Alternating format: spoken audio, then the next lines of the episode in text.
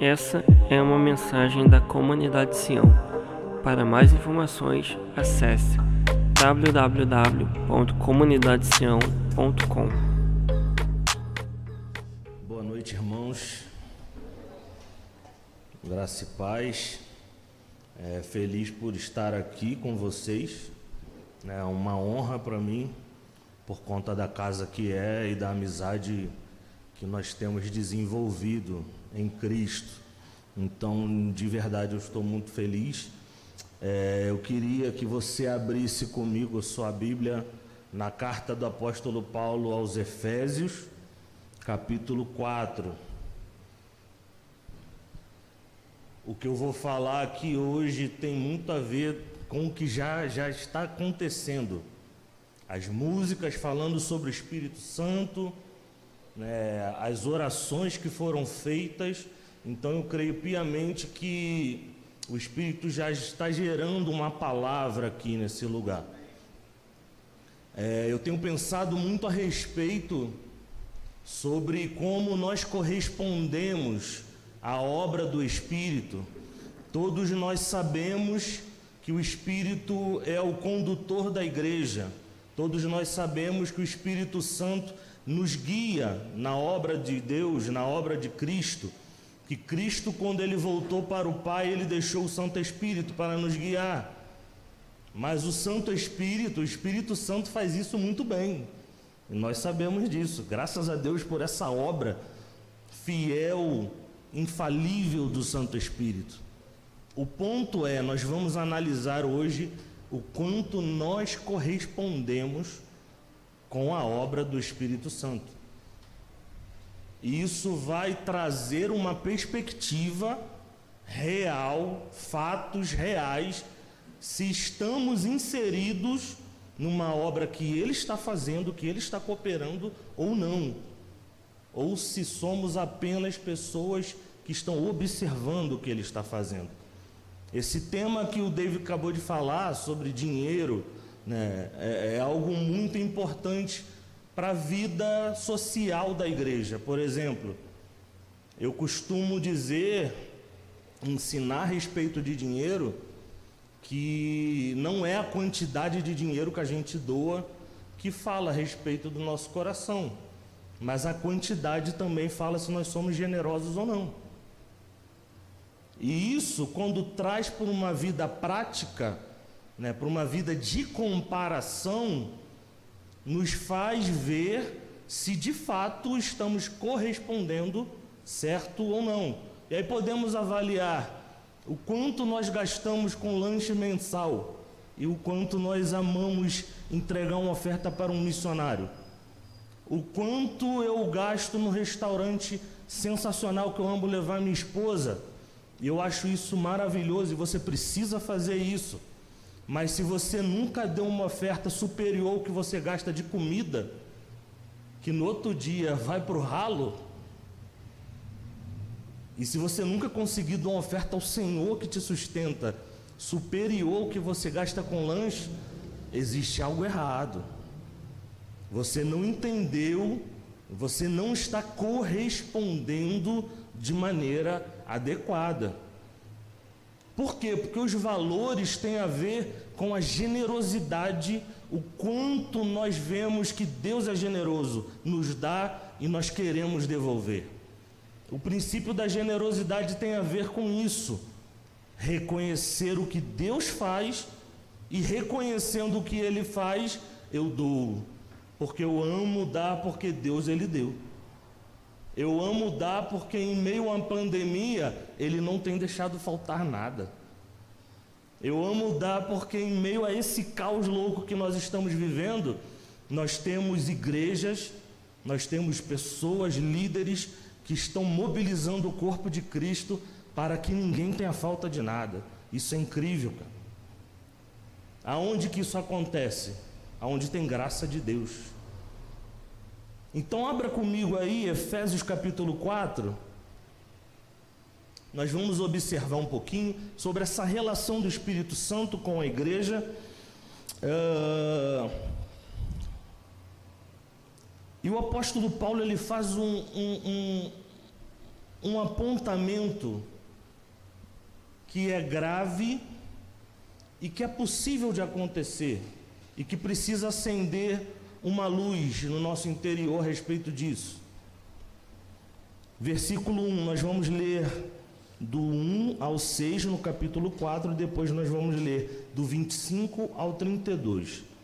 O versículo 1 diz assim: Rogo-vos, pois eu, o prisioneiro no Senhor, que andeis de modo digno da vocação a que foste chamados, com toda humildade e mansidão, com longanimidade, suportando-vos uns aos outros em amor, esforçando-vos diligentemente por perseverar, por preservar a unidade do espírito no vínculo da paz. Há somente um só corpo, um só espírito, como também foste chamados numa só esperança da vossa vocação. Há um só Senhor, uma só fé, um só batismo, um só Deus e Pai de todos, o qual é sobre todos, age por meio de todos e está em todos. Versículo 25.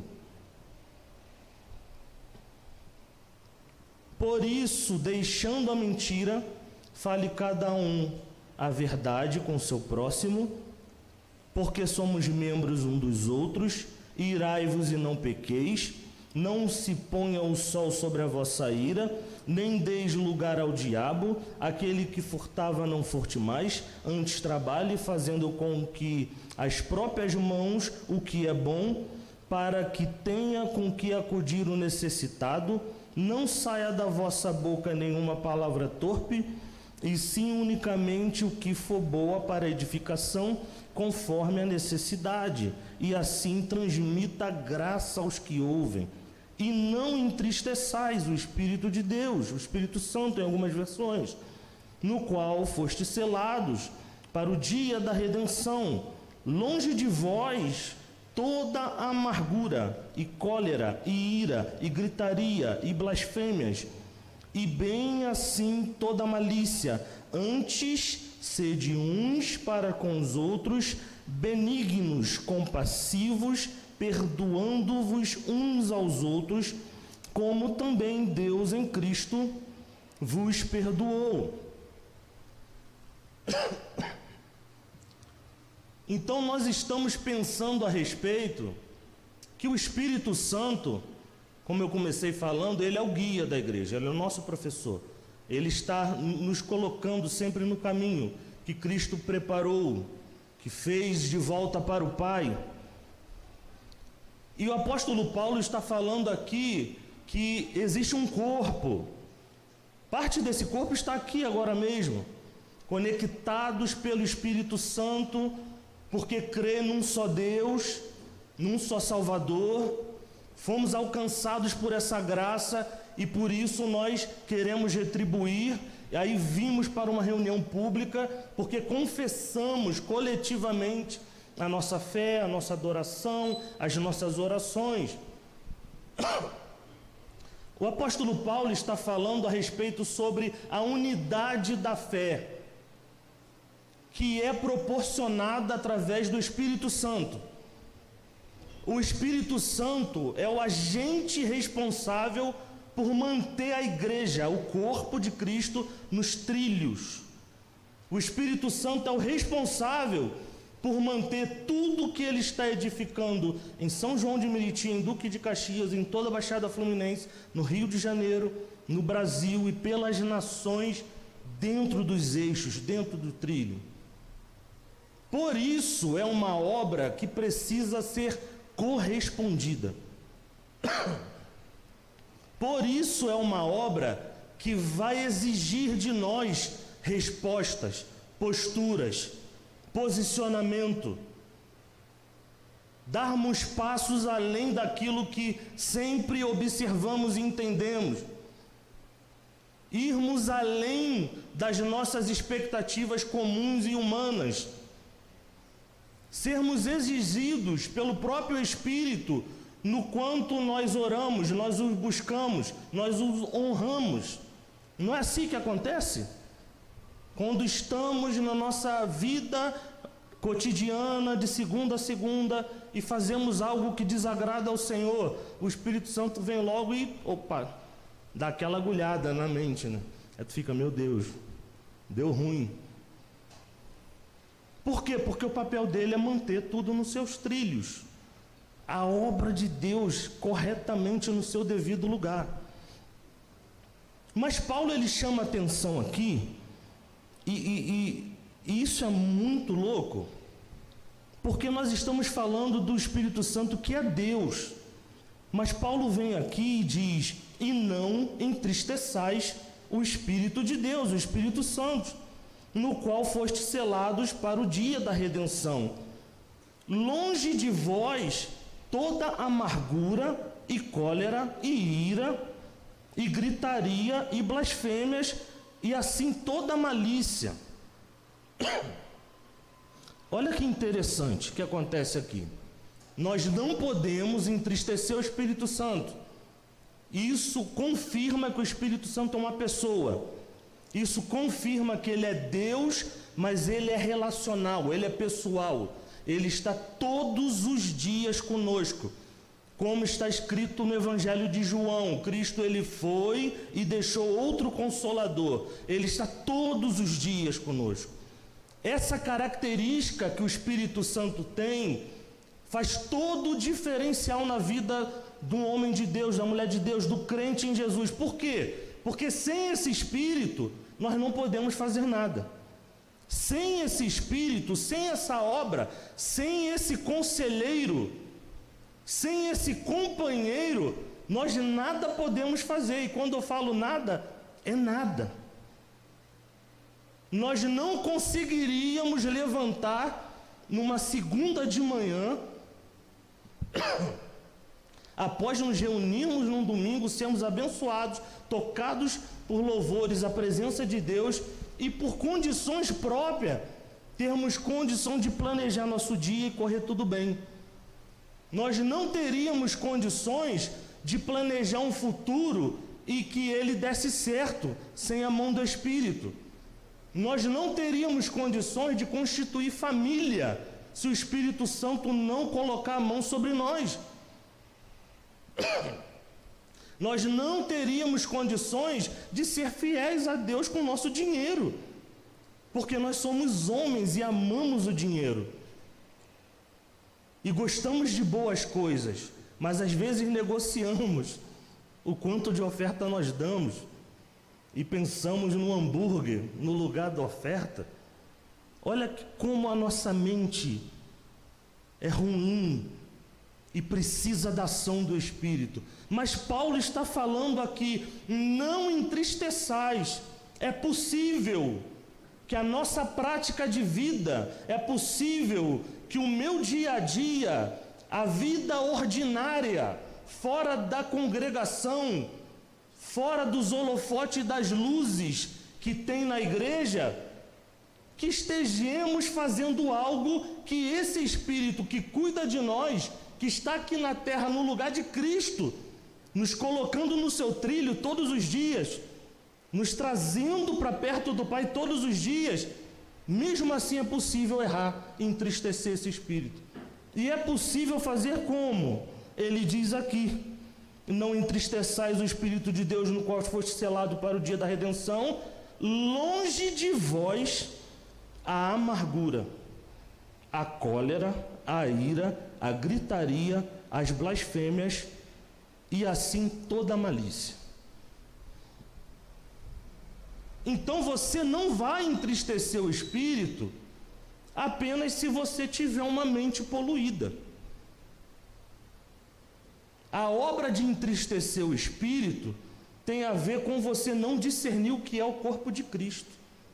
Tem a ver com você não entender o que é a unidade do corpo, do que ele está fazendo e você quer andar por si só.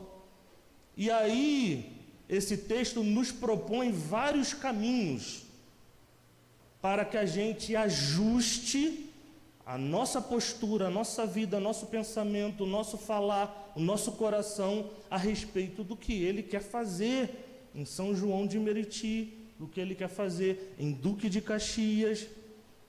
porque você não foi salvo da, do inferno, né? Paulo vai dizer que foste tirado do império das trevas e colocado no reino do Filho. Todos nós aqui sabemos bem que nós merecíamos o inferno, mas um Deus generoso abriu mão de um filho que se fez homem, abriu mão da sua glória, veio aqui na terra, morreu no nosso lugar e nos deu essa condição, sermos corpo, o seu corpo. A Bíblia fala que ele é o cabeça da igreja e nós somos o seu corpo. Se Cristo está fazendo algo em São João de Meriti, através da comunidade Sião, e você se ver dentro desse cenário, a sua postura precisa ser: eu não entristeço o Espírito Santo como minha vida ela sem amargura, sem ira, sem cólera, sem blasfêmia, sem gritaria. E aí nós vamos falar um pouquinho disso. Por quê? Porque nós sempre consideramos que o pecado que nos desliga, nos desata do Santo Espírito, são coisas que nós consideramos gravíssimas, terríveis. Alguém adulterou, isso é trágico. Alguém bateu na sua mulher. Isso é trágico. Essa semana saiu a notícia aí de um pedófilo alemão. Terrível, cara. Terrível. Coisa que dá nojo. Eu li a notícia, eu cheguei a tremer lendo, de tão terrível que é essa barbárie. Mas isso é consequência de uma humanidade caída, sem Deus. Porém, eu e você fomos congregados e comissionados pelo Espírito num lugar. E esse lugar representa a unidade da fé do Espírito. Então, a comunidade de Sião aqui nessa rua é a unidade do Espírito de São João de Meriti, um pedaço B. E a outra comunidade é o C, é o D, é o A, não interessa. Você está aqui. E às vezes nós olhamos para quê? Não, cara, o adultério é terrível. Mas Paulo diz aqui, longe de vós, toda amargura. E quantas vezes de nós temos uma postura de ter o coração amargurado? E o que é um coração amargurado? São pessoas que não são gratas. A amargura, ela sempre entra no lugar aonde pessoas não reconhecem ações. Você pode trazer à sua memória alguma vez que você teve algum problema relacional, seja com esposo, com esposa, com filho, com filha, com amigos, com algum parente, que entrou alguma raiz de amargura. E toda amargura é fruto de não reconhecer algo. Mas você não adultera, mas você tem amargura. E Paulo está falando que isso atrapalha a unidade da fé. E aí, outro ponto que ele vai falar: cólera, pessoas que são raivosas, pessoas que reagem mal a tudo, ira, pessoas que são iradas por natureza. Já viu pessoa que, que, é, que é rabugenta de natureza? Tipo assim, cara, olha que, que sol lindo nessa manhã, que mané sol, meu irmão. Odeio sol, quero chuva, quero relâmpago. Calma, né? Bicho, shalom, pelo amor de Deus. Mas essas coisas né, são simples, elas nos cercam no nosso cotidiano, mas nós não temos olhos para isso, cara. Esse é o ponto. Porque muitas das vezes, no que diz respeito corpo de Cristo, unidade da fé, uma igreja que está junto num lugar congregando, os nossos olhos sempre estão para quê? Para línguas estranhas, poder de Deus caindo, presença. E nós amamos isso e precisamos amar. Porque o Espírito ama se derramar sobre o seu corpo. Mas se tivermos presença, línguas, dons, e não estivermos isso aqui, a igreja de Corinto. Tinha tudo acontecendo, cara. Profecia, palavra de conhecimento, e Paulo vai lá e desce o chicote. a preservação da obra do Espírito Santo num lugar, a continuidade, o desenrolar da obra do Espírito depende de como nós correspondemos a essa obra. E isso tem muito a ver com um coração generoso e um coração grato e um coração que entende aonde você foi colocado. Ora, aí eu quero falar coisas que são óbvias e simples que, que de repente você já ouviu o seu pastor falar. Mas existe algo que é mágico, David. Quando alguém fala a mesma coisa, né, ouve por outra boca, isso acontece, né? O efeito é outro.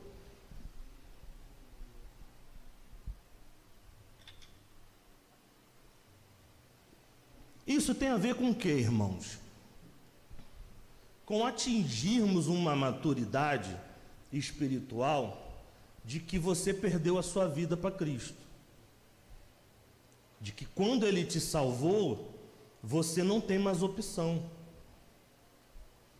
Eu costumo dizer que não existe meio do muro, existe império das trevas e reino de Deus. Por quê? Porque a Bíblia diz assim. Então eu creio assim.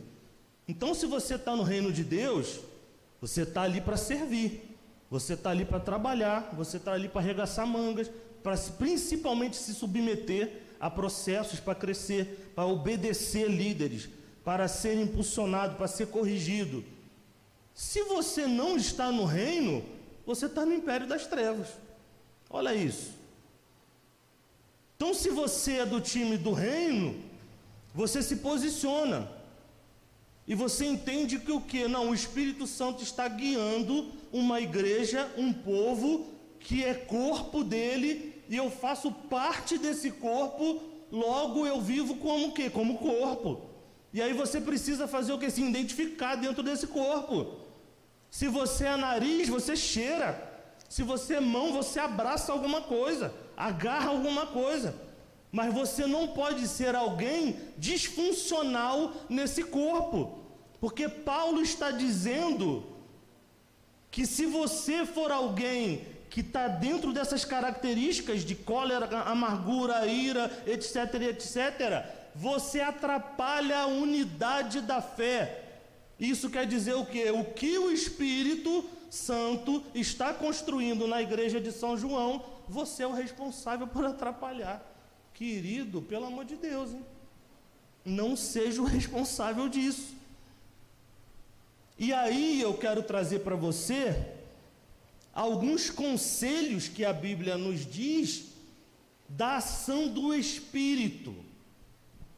E o Espírito Santo é o único que pode nos colocar nessa rota infalível, para termos uma postura de vida que não seja oscilante para a esquerda, para a direita, mas siga constante, mas siga firme, mas que não olhe para trás, que não esmureça num dia mau, que não tenham pessoas que murmurem por qualquer coisa, que não sejamos crentes que, que quando o dia está ruim, você se lamenta. Quando o dia está ruim, o que, que a gente faz? A gente dá glória a Deus e segue. Porque Jesus garantiu que no mundo nós teremos aflições. Nós estamos dentro de uma geração que é dicotômica, que é dualista, que ora entende que Deus é bom, mas no outro dia, porque acontece algo que não sai do jeito que ela quer, entende que Deus não é soberano mais. Aí você olha para o que Deus faz e faz comparativos de quem Deus é. Deus é imutável. Nada pode mudar quem Ele é. Então, se está chovendo muito, Deus é bom. Se está muito sol, Deus é bom. Se há vida dentro de casa, Deus é bom. Se há morte, Deus é bom. Deus não está suscetível aos meus sentimentos, aquilo que eu acho de quem Ele é, a soberania de Deus está acima de todas as coisas. O ponto é como eu correspondo com a soberania de Deus, com a obra do Espírito e onde Ele me colocou, aonde Ele me plantou. Que fruto eu tenho dado no lugar onde eu creio que há unidade da fé e o Espírito está agindo. Ora, se Deus moveu pessoas para estarem num lugar domingo à noite aqui, durante uma pandemia, você poderia estar em casa e você está aqui. Existe algo nisso. Existe algo nisso. E você precisa considerar muito o que existe nesse lugar. Porque o que está sobre esse lugar não tem a ver com o lugar, e tem a ver com o espírito que se move nesse lugar. Eu queria que você abrisse comigo aqui no Evangelho de João, por favor. João 14. Nós precisamos ser uma igreja que depende do Espírito Santo. O Espírito Santo, ele é o único responsável, vou falar isso até o final da mensagem. Ele é o único responsável por nos guiar até o dia de Cristo, até a volta de Cristo. E aí está outro assunto que tem sumido das igrejas. Então nós estamos no meio de uma geração que relativiza as coisas toda hora. Então Deus é bom, Deus não é bom, Deus é mutável, Deus é imutável. Nós precisamos compreender Deus, o seu Santo Espírito, do jeito que Ele é. João 14, versículo 16 ao 17, ele diz assim: E eu rogarei ao Pai, e ele vos dará outro consolador, a fim de que esteja para sempre convosco, o Espírito da Verdade, que o mundo não pode receber, porque não o vê, nem o conhece, vós os conheceis, porque ele habita convosco e estará em vós. Cristo derramou um espírito que o mundo não pode conhecer. Ele é propriedade exclusiva nossa. Olha isso, cara. O Espírito Santo, o Deus que é capaz de fazer todas as coisas nessa terra, na obra de Cristo, o mundo não pode ver. Isso denuncia muito quanto nós negligenciamos uma relação íntima com esse Espírito. O quanto nós oramos por coisas, queremos coisas, amamos coisas e não o envolvemos. Porque senão não estaríamos fazendo. Uma característica que eu acho impressionante no Santo Espírito é ele nos convence. E aí chega para frente um pouquinho João 16, versículo 7. Eu queria ler isso com vocês. Não se esqueça de Efésios, que nós lemos lá a recomendação de não apagar o espírito e aquelas obras o que elas fazem. Então, João 16, versículo 7, ele diz assim: Mas eu vos digo a verdade, convém-vos que eu vá, porque se eu não for, o consolador não virá para vós outros. Se, porém, eu for, eu vou-lo enviarei. Quando ele vier, convencerá o mundo do pecado, da justiça, do juízo, do pecado, porque não creem em mim. O Espírito Santo nos convence de todas as coisas. E aí eu quero lembrar do que nós falamos lá de Efésios. Se Ele é Deus, se Ele nos convence, por que nós estamos amargurados? Se Ele é Deus, se Ele nos convence, por que às vezes nós nos iramos ainda?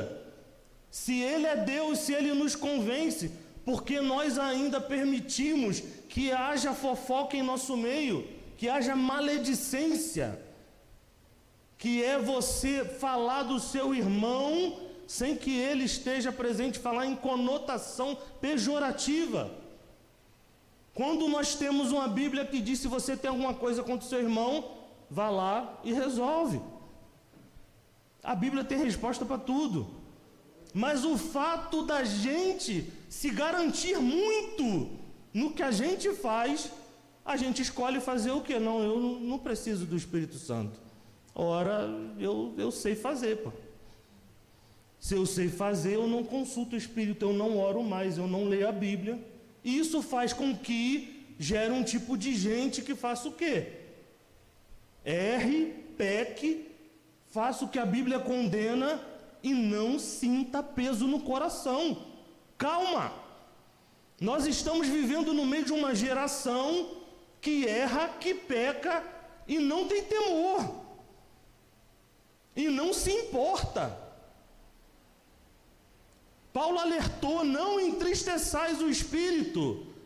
É possível acontecer. Quantos aqui são casados? Namorados, noivos. Quem gosta aí de entristecer a namorada, a esposa, a noiva? Ninguém mesmo. Ninguém é doido de falar isso. Mas por que raios às vezes nós pecamos e ficamos em paz no coração. Você deveria querer se matar quando pecasse contra o Espírito Santo. Ao pecar contra um espírito que é totalmente santo, puro, amável, conselheiro, que nos guia, que nos livra de todo o mal, você deveria ter repulsa. Se ele nos convence a única coisa que cabe como filhos de Deus, como homens de Deus e mulheres de Deus, é reconhecer essa obra. Perdi, errei, me ajuda, me convence, Espírito, porque eu não quero continuar fazendo isso.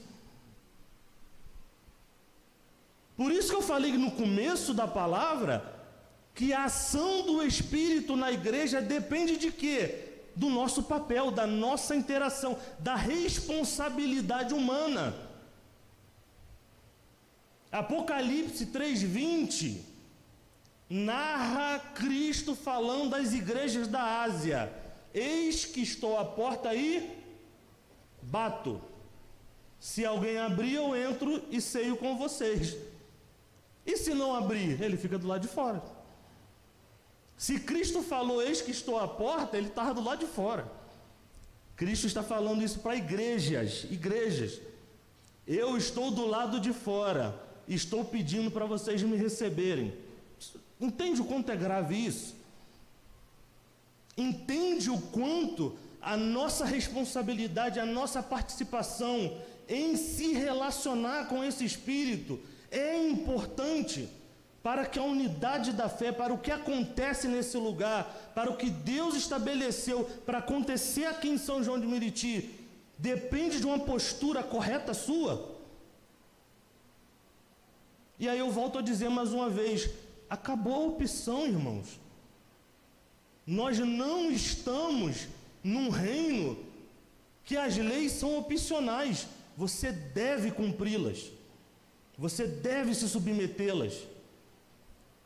O reino de Deus não é a casa dos seus pais. O reino de Deus não é a sua casa. O reino de Deus não é uma empresa. O reino de Deus não é democracia.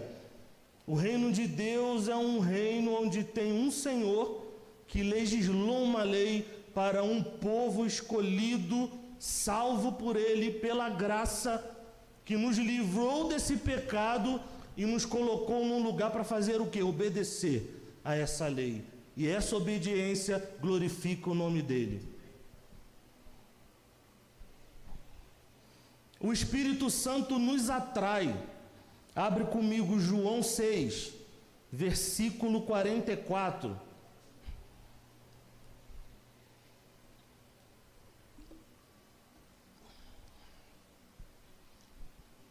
Nós precisamos aprender a nos relacionarmos com o Espírito Santo de Deus.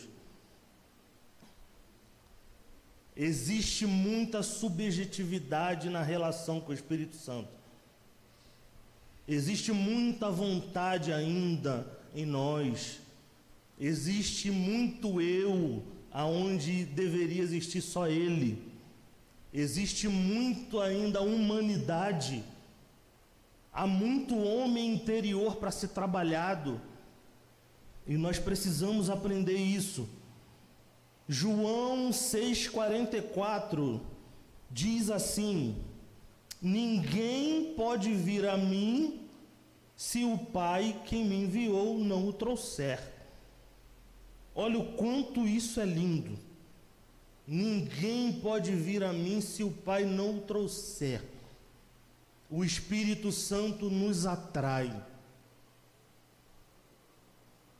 Esse lugar tem a presença de Deus. Esse lugar, o Espírito Santo está aqui. Não precisa nem, cara, muito para perceber isso.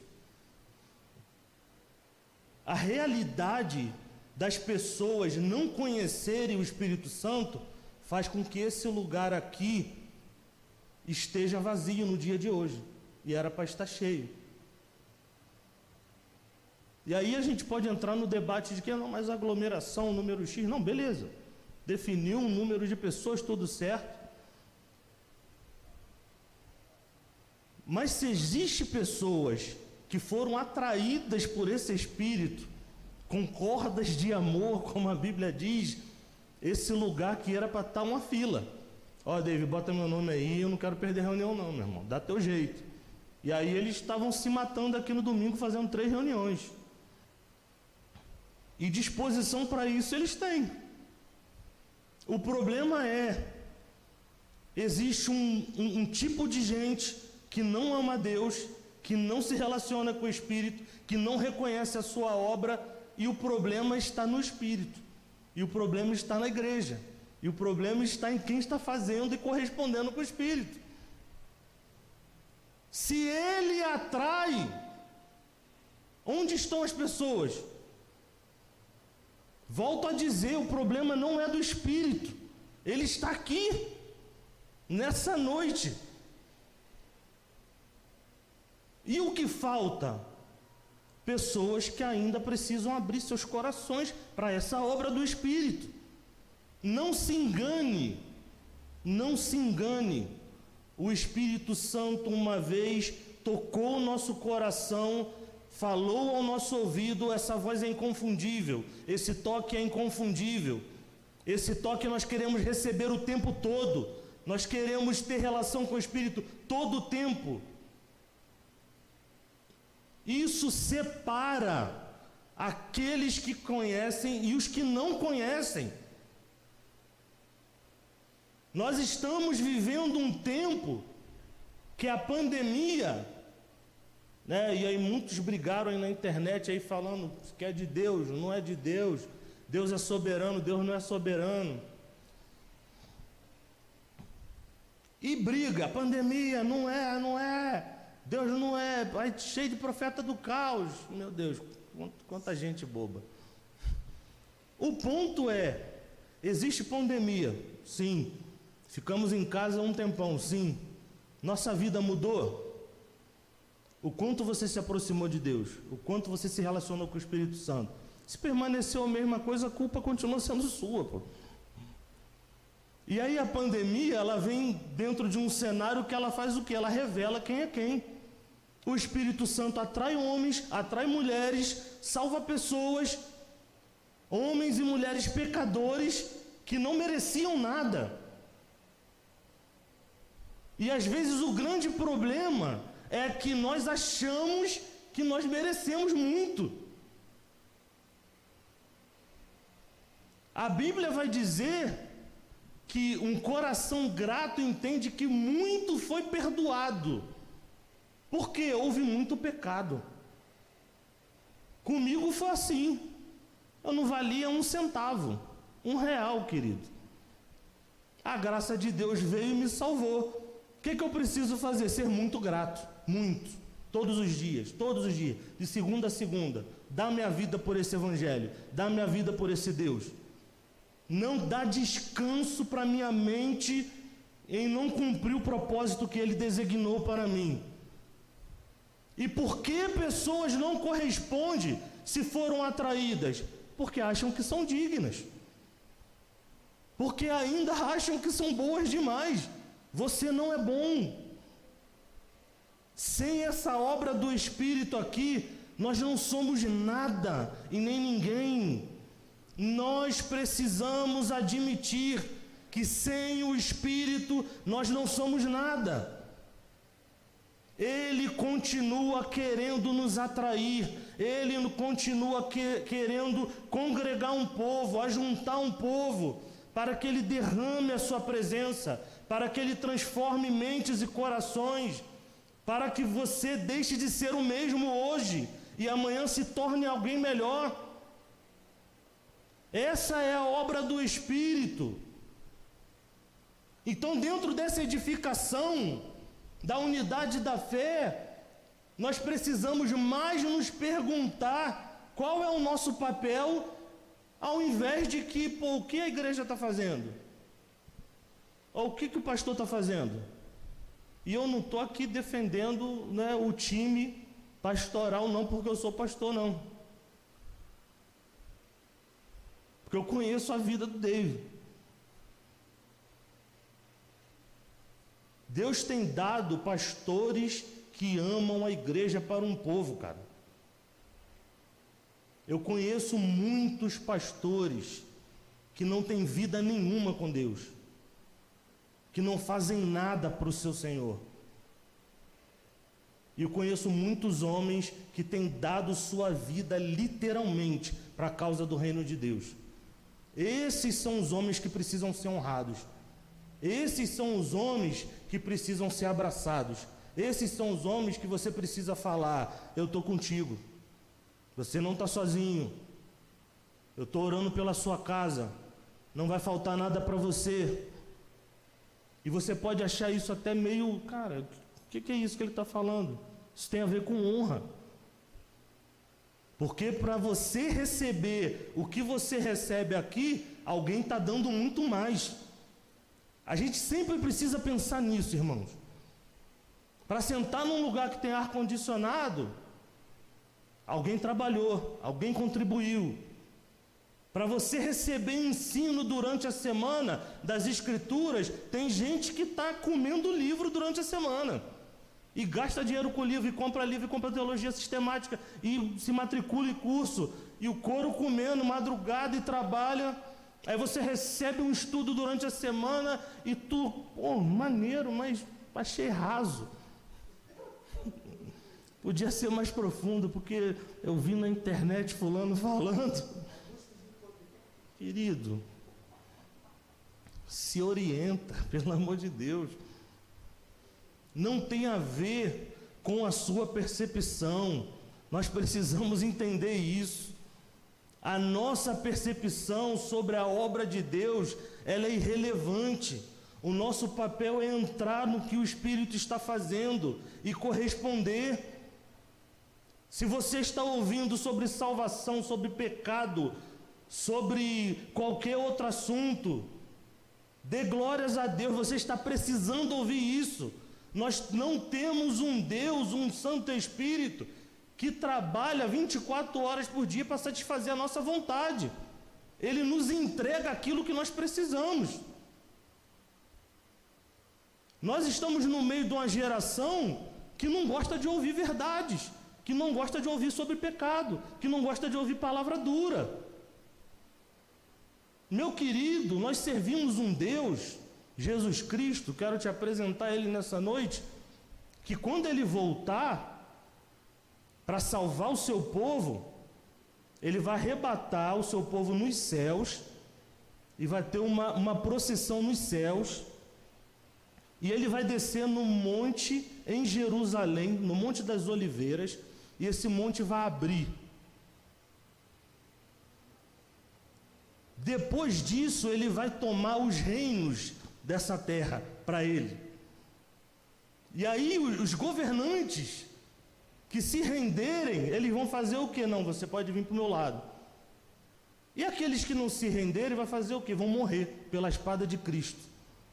E haverá derramamento de sangue. Porque Cristo ele veio uma vez, né? Esse mesmo Cristo que os judeus não reconheceram, e ele volta como um guerreiro, ele volta como aquele que vai resolver o problema da humanidade. Esse mesmo Deus que tem doçura, que a gente se relaciona com ele aqui, é o mesmo Deus que tem os olhos pegando fogo. É o mesmo Deus que tem uma espada inflamada para derrotar, derrotar Satanás e todos os seus opositores. Isso tudo está escrito. Mas às vezes a gente quer ver Cristo como o quê? Como o, o, Cristo. Ainda bem que, o, que, os artistas daqui pintam Jesus diferente, né? Porque o Cristo católico é como? Bicho, com cabelo escovado, né, mano? Fez prancha, fez chapinha antes de, de posar para foto. Maquiagem da, da, da MEC. Bicho, tudo acontecendo. Esse não é o Jesus da Bíblia. O Jesus da Bíblia é todo amor, sim, mas ele se ira, ele odeia pecado, ele odeia divórcio. Está escrito, nós não podemos relativizar quem Cristo é, quem o Santo Espírito é para nós. A igreja desse tempo, dessa geração, precisa mergulhar nas Escrituras para se relacionar de maneira real com quem Ele é. São que horas, hein, amado? Eu tô. Posso ir até que horas? Tá. Vou demorar não. O Espírito Santo nos ensina. Abre comigo aí Atos 16. Atos 16, versículo 14.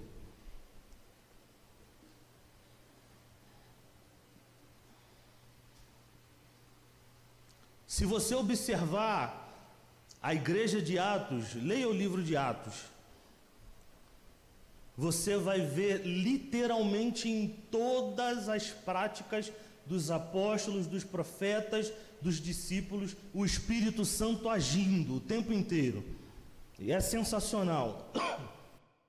Então o Espírito Santo nos ensina, Atos 16, 14, diz assim: certa mulher chamada Lídia da cidade de Tiatira, vendedora de púrpura, temente a Deus, nos escutava. O Senhor lhe atribuiu o coração para entender as coisas que Paulo dizia. Cara, isso é muito sinistro. A obra do Espírito era tão sinistra que Paulo estava falando coisas muito altas. E o Espírito estava fazendo aquela mulher entender. E aí, mais uma vez, eu venho para os comparativos. Porque às vezes nós lemos a Bíblia na nossa casa e não entendemos nada? Porque está faltando, antes de você ler a Bíblia, falar, Santo Espírito, estou aqui, por favor, me ensina a Sua palavra. Eu preciso que você me ensine, porque eu nada sei. Homens e mulheres humildes, com coração contrito, sempre vão ser ensinados pelo Espírito Santo. Nós precisamos ser homens e mulheres que reconheça isso. Imagine se nós tivermos uma relação com esse Espírito que ensina coisas. Cara, a nossa vida vai mudar. E aí, mais uma vez, eu volto a dizer: nossa vida vai mudar. E, e, e as igrejas eram para estar cheias. E os problemas vão deixar de ser né, o que o líder faz e deixa de fazer. E cada um vai se responsabilizar por suas mazelas, pelos seus pecados.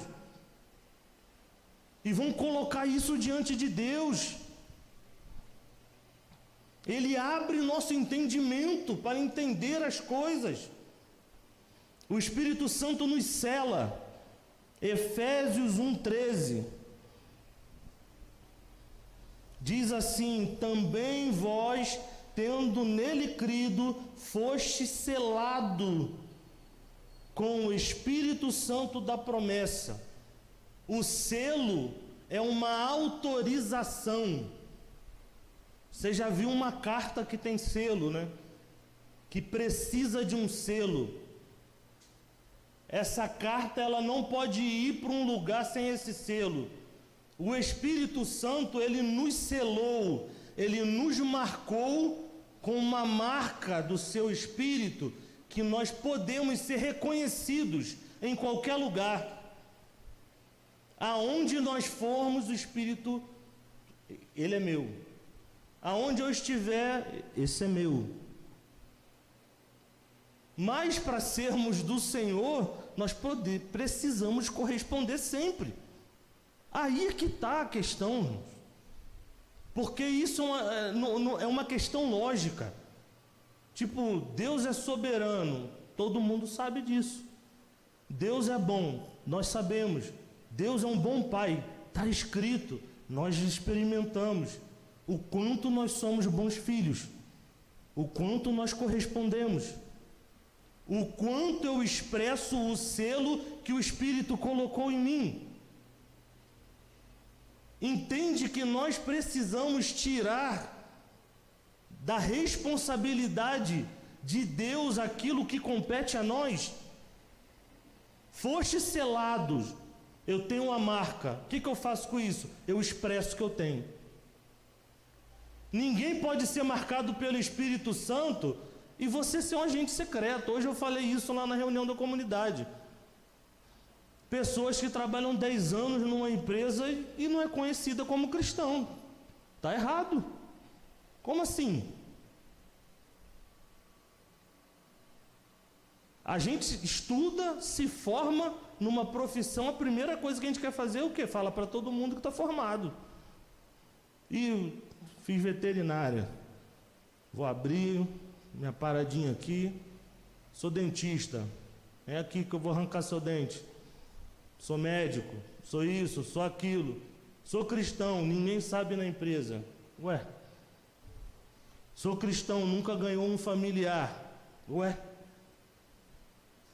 sou cristão, ninguém na minha rua sabe que eu sou. Calma, tem alguma coisa errada.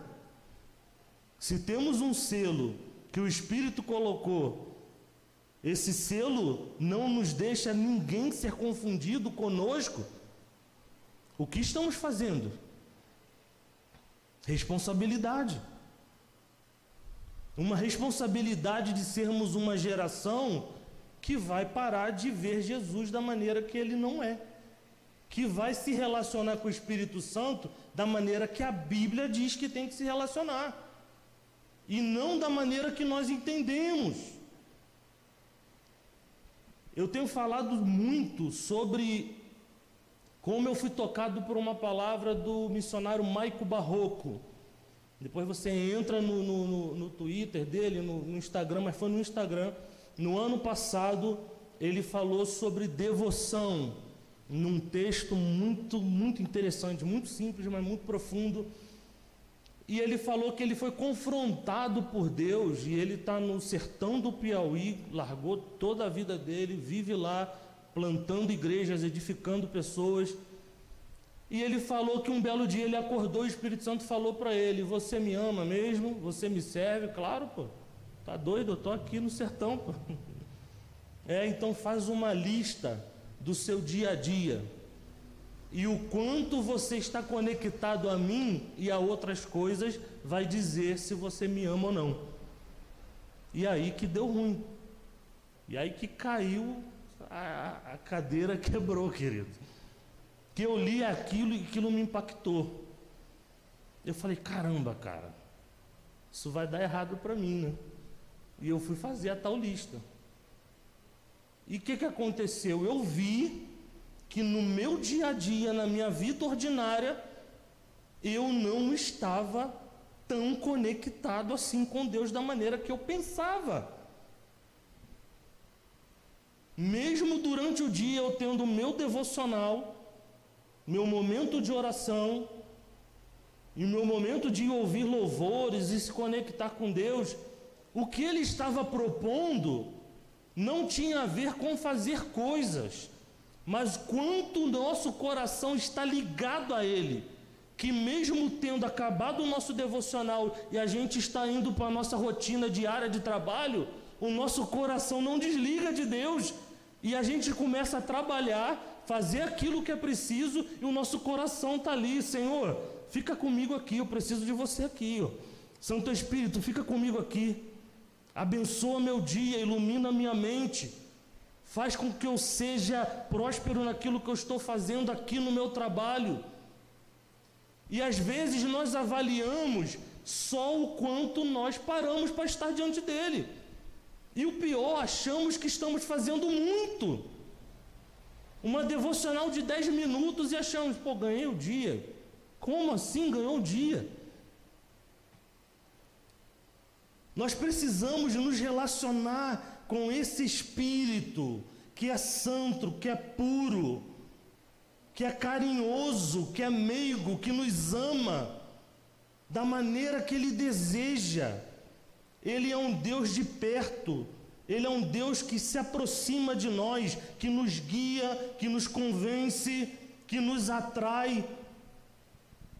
O tipo de vida que Ele está propondo para nós nesse tempo é um tipo de vida que nós vamos viver o dia inteiro pensando nisso, o dia inteiro pensando nele um dia inteiro querendo estar com Ele,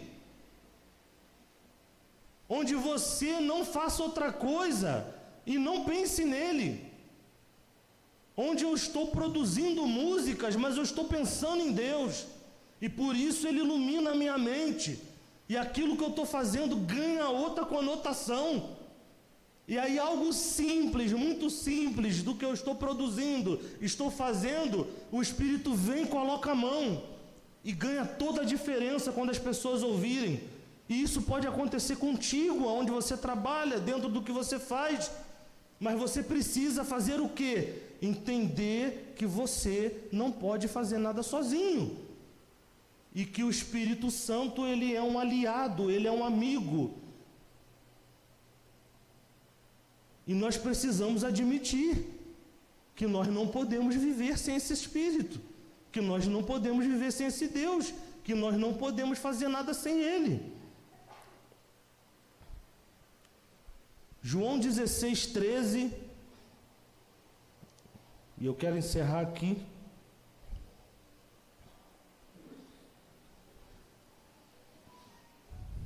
Diz assim: Quando vier, porém, o Espírito da Verdade nós, eu já li esse texto.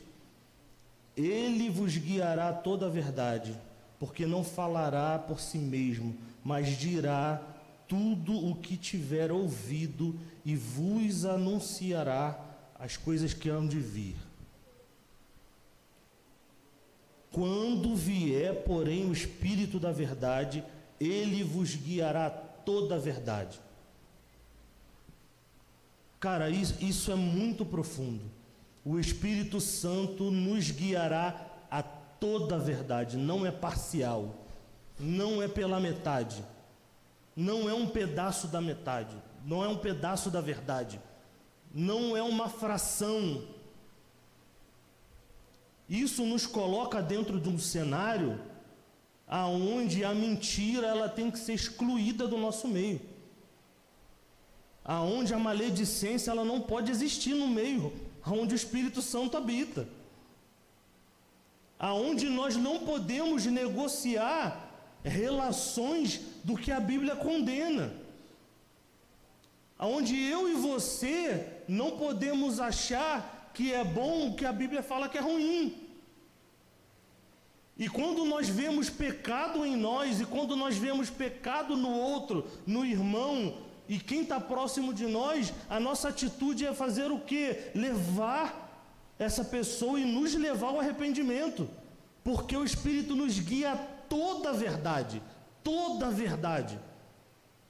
Se o Espírito Santo ele age em nós, nos atrai, nos consola, nos ama, nos guia toda a verdade, porque nós ainda temos áreas da nossa vida que estão cheias de mentira, porque nós ainda temos áreas da nossa vida que nós não abrimos espaço para o Espírito Santo.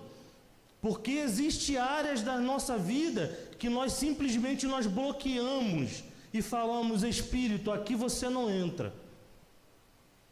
Nessa área aqui que eu amo a, a, a, a pornografia, eu não deixo você entrar. Aqui é só eu e minha carne. Por que ainda fazemos isso? Porque ainda não conhecemos de fato o poder desse Santo Espírito. Porque ainda não entendemos que ao abrirmos o nosso coração, ele vai nos limpar por completo, ele vai nos curar por completo, ele vai nos conduzir pelo perfeito caminho, ele vai tirar toda a mentira do nosso meio ele vai limpar a maledicência no meio da igreja. Ele não vai permitir que haja falatório pejorativo no meio dos santos. Ele não vai permitir que pessoas que receberam a graça de Deus sejam ingratas. Porque o papel dele é nos guiar a toda a verdade. E nós precisamos nos convencer e admitir que nós não, não interagimos da maneira que devemos com esse Espírito Santo. Nós precisamos admitir que não conhecemos Ele da maneira que achamos que conhecemos. Porque as mãos que levantam nos cânticos, que fala mãos limpas e coração puro, mas o coração deseja outra coisa, é a constatação do quanto nós conhecemos, não conhecemos Ele. O quanto nós ainda fazemos uma vida dicotômica, dualista, de amar ao Senhor no dia de domingo, no dia de reunião, e na segunda-feira nos transformamos em outras pessoas, é a constatação de que nós não conhecemos de fato. E o que Ele quer de nós são homens e mulheres que não tenham vergonha de reconhecer que precisam ser conduzidos por Ele nesse tempo. Porque existe uma obra que Ele está fazendo, e essa obra provoca a unidade da fé, que gera fé no meio de um povo que está completando algo que ele está fazendo nas cidades. E o que ele está fazendo aqui se junta com o que ele está fazendo em outros lugares, em outros municípios. E essa obra é a obra que, quando Cristo voltar, esse Espírito Santo vai prestar conta a Cristo. Nós precisamos reconhecer que nós precisamos dele. Nós precisamos do Espírito Santo. Nós precisamos do Espírito Santo. Nós queremos que ele age em nosso meio. Nós queremos que ele tenha lugar no nosso coração. Nós queremos que ele trabalhe na nossa mente, nos convença do nosso pecado, nos tire a raiz de amargura, nos tira a ira, nos tira sentimentos que não têm a ver com a sua palavra ordene a nossa vida, ordene a nossa casa, nos faça bons maridos. Nós precisamos do Espírito para isso, e nós precisamos admitir isso. Eu queria orar um pouquinho sobre isso nessa noite. Queria que você curvasse a sua cabeça.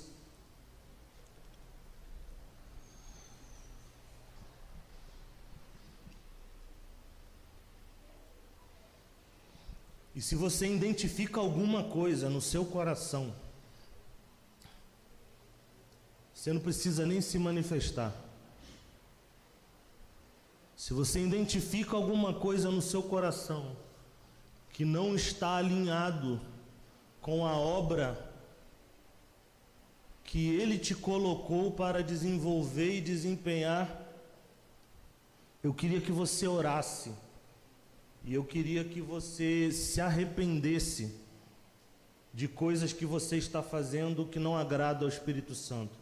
E você colocasse diante de Deus: Pai, eu preciso de Ti, eu preciso da Sua mão, eu preciso que você me convença, eu preciso que você destrave a minha mente, eu preciso que você fale ao meu coração, eu preciso que você toque o meu coração e arranque de mim todos os sentimentos que eu tenho, todos os desejos carnais que eu tenho, todo o pensamento mundano, humanista que eu ainda tenho, todo sentimento que me desvia do seu propósito, todo o pensamento que eu tenho que me faz entender errado e equivocadamente o que é igreja.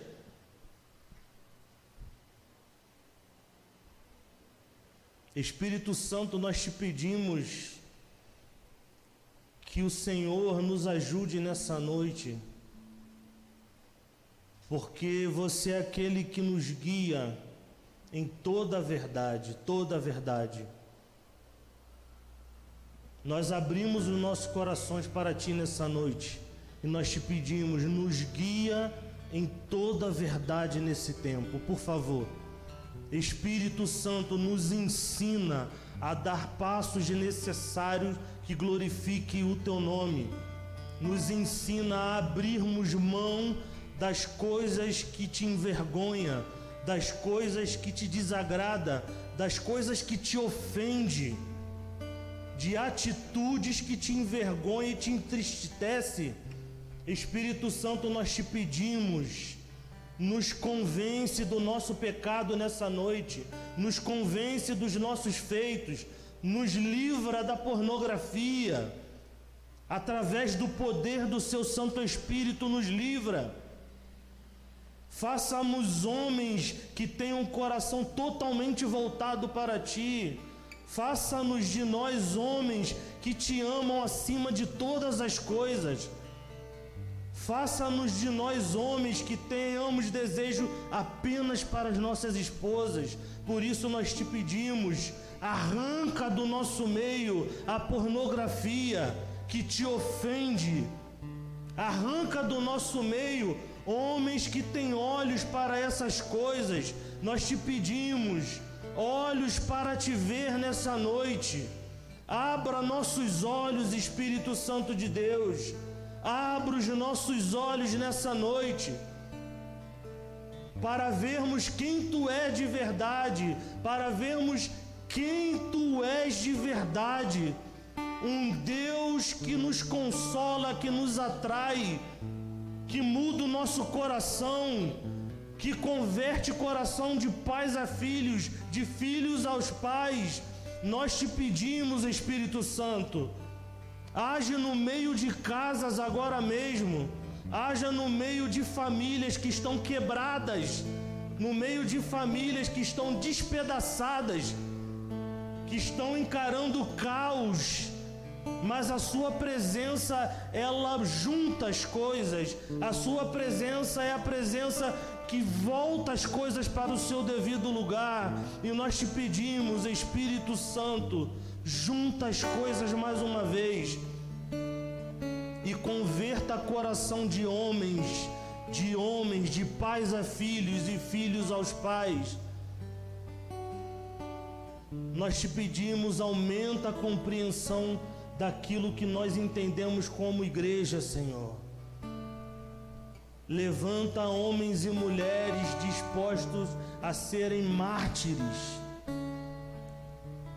homens que vão doar as suas vidas por causa de Cristo, por causa do nosso amado, do nosso Salvador, aquele que deu a vida por nós. Eu te peço que o Espírito que estava sobre os apóstolos, que empoderaram esses apóstolos, esteja sobre nós nesse tempo. Homens e mulheres que não vão se importar mais com suas reputações, com aquilo que as pessoas acham de si, mas que sejamos homens e mulheres que expressemos o sua marca, o seu selo, aquilo que você está fazendo na sua igreja, pelos bairros, pelas cidades, pela nação. Nós te damos graça nessa noite, te damos graças nessa noite, porque você é um bom Pai porque você é Deus, porque o Senhor tem nos guiado, nós te damos graças. Nós te damos graça porque o Senhor tem feito tudo conforme a sua vontade. Nós te agradecemos, Santo Espírito. Nós te agradecemos, Santo Espírito, pela sua boa